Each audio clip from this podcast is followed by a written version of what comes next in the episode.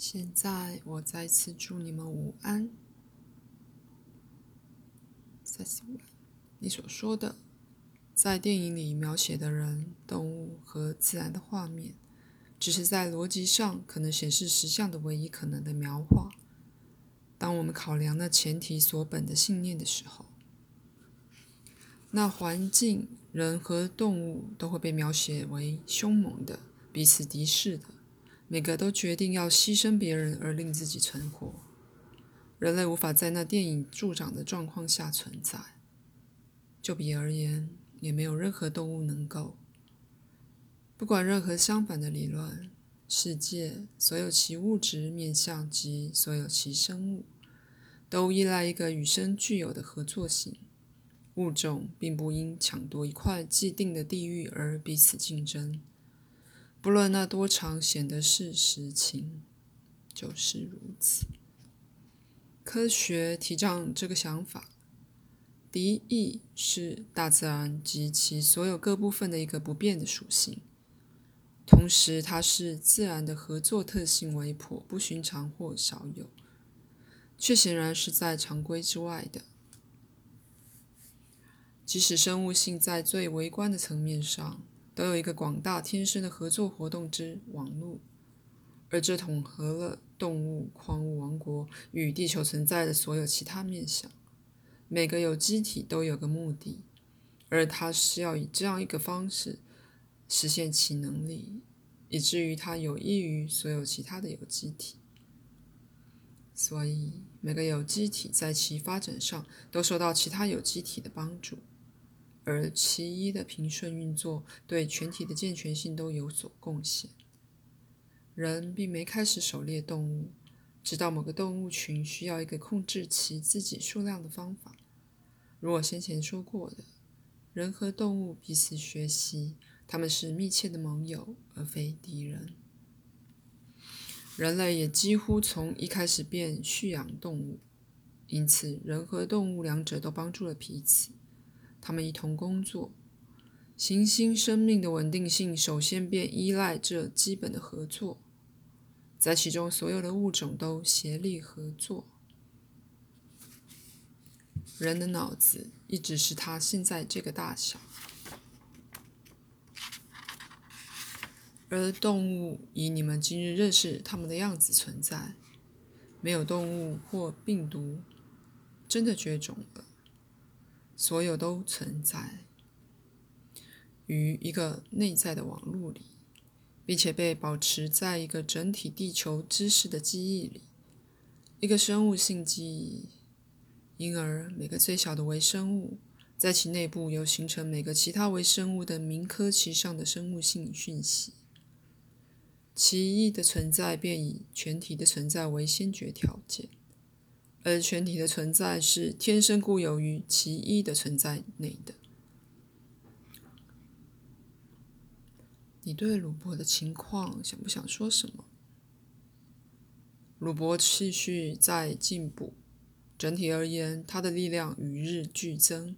某些情况正在身体内发生，很快的便会带来非常明显可见的身体在活动和整体合作上实际的进步。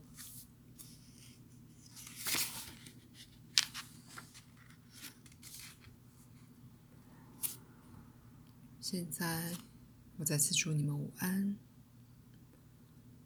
我再次现身，以加快那些加速疗愈过程的状况。再次的，极重要的是，鲁伯专注于他的目标上，而不去再努力用意识心试图解决环境和情况。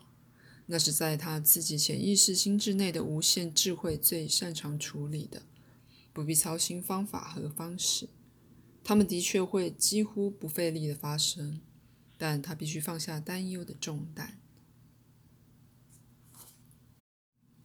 莫德对你们的信觉得又惊又喜，他没想到你们的境况、医药支出或其范围之大。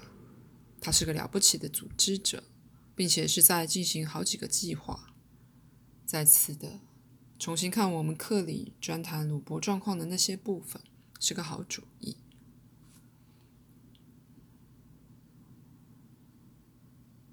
你对我昨晚的梦有什么想法？那个梦强调了鲁伯达成正常动作的决定，以及他在梦中依靠他自己活动力的坚持，而非比如说靠一辆车或交通工具。它也代表了你们想一同旅行的共同决心，因此，甚至朋友也无法令你们断念或改变你们的方式。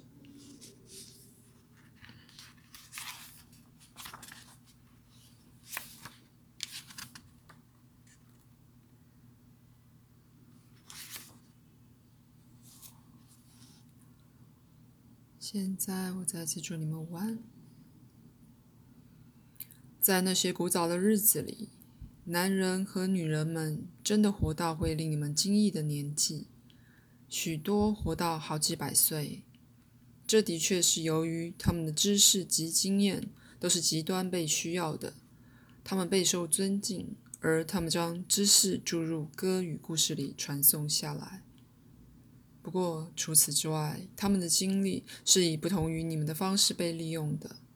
他们在清醒与睡眠状态之间交替，而当他们在睡眠时，不会变老得那么快。他们的身体过程慢了下来。虽然这是真的，他们做梦的精神过程却没减缓。在梦境有个大得多的沟通，因此有些功课是在梦里教授的。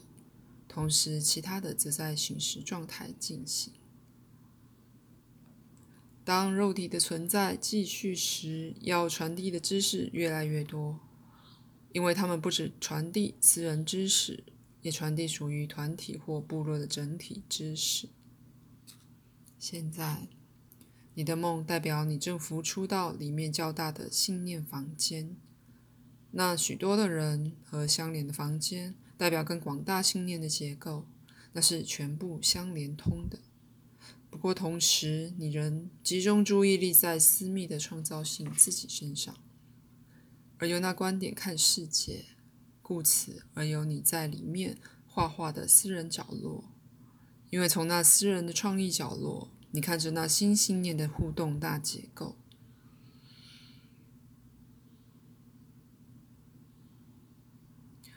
当我揉他的左太阳穴时，他的反应是怎么回事？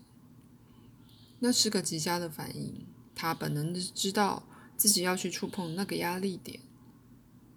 这些是身体里会加强能量的重要的点，但也能吸收压力。像你那样触摸它们，的确会释放压力。而鲁伯的反应是觉知，觉得头晕。这种事件也释放身体的其他部分。可以说，当效果反射过来时，